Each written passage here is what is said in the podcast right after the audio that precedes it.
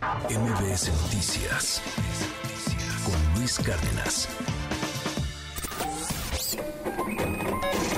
Economía y finanzas con Pedro Tello Villagrán.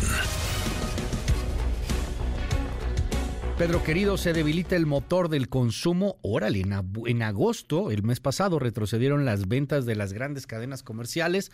¿Por qué fue? No, no es normal que pase esto en estas temporadas, porque hay vacaciones, cosas por el estilo. Qué gusto escucharte, Pedro. Buen día. Buenos días. Qué gusto saludarte a ti y también a quienes nos escuchan. Dos datos inquietan sobre el comportamiento en el mes de agosto de la compra de bienes y servicios en el territorio nacional.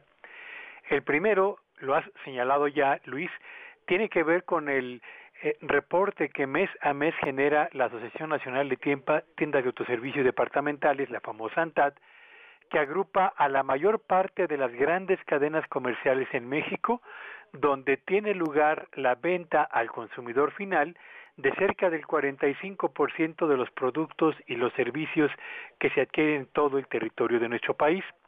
Pues bien, la ANTAD reportó que en el mes de agosto las ventas al consumidor final retrocedieron en términos reales casi 1.5%.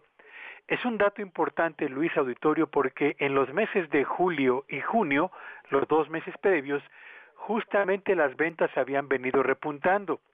Se suponía entonces que la segunda mitad de este año iba a ser una segunda mitad con un avance, aunque fuese moderado, pero avance a final de cuentas de las ventas al consumidor final.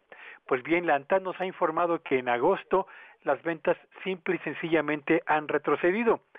Pero además, el día de hoy se publica en el periódico El Financiero un reporte del banco BBVA que da cuenta también de cómo se comportó el consumo en el mes de agosto a partir de un indicador que ellos han construido.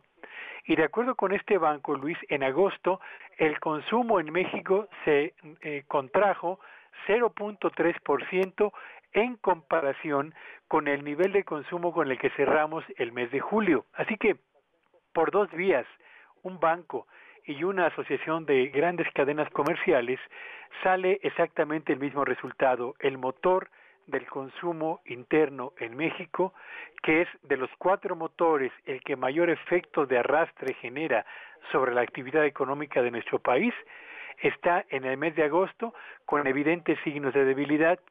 Habrá quienes señalen que eso tiene que ver con las vacaciones, con el gasto que se dirige más bien hacia el esparcimiento en lugar de la compra de bienes y servicios como habitualmente sucede, pero lo cierto, Luis, es que en el mes de agosto no se había presentado por dos vías simultáneas signos negativos en lo que al desempeño de este signo vital de la actividad económica de nuestro país se refiere, lo que significa que los pronósticos de que la segunda mitad de este año no va a ser tan dinámica en el crecimiento de la economía parecen empezar a cumplirse y eso desde luego no son buenas noticias para quienes buscan un trabajo o para las empresas que estaban esperando un panorama mejor en lo que resta de este 2023, Luis.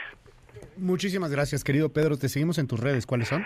Sígueme en Twitter en arroba Petello Villagrán y que tengan un espléndido día. MBS Noticias con Luis Cárdenas.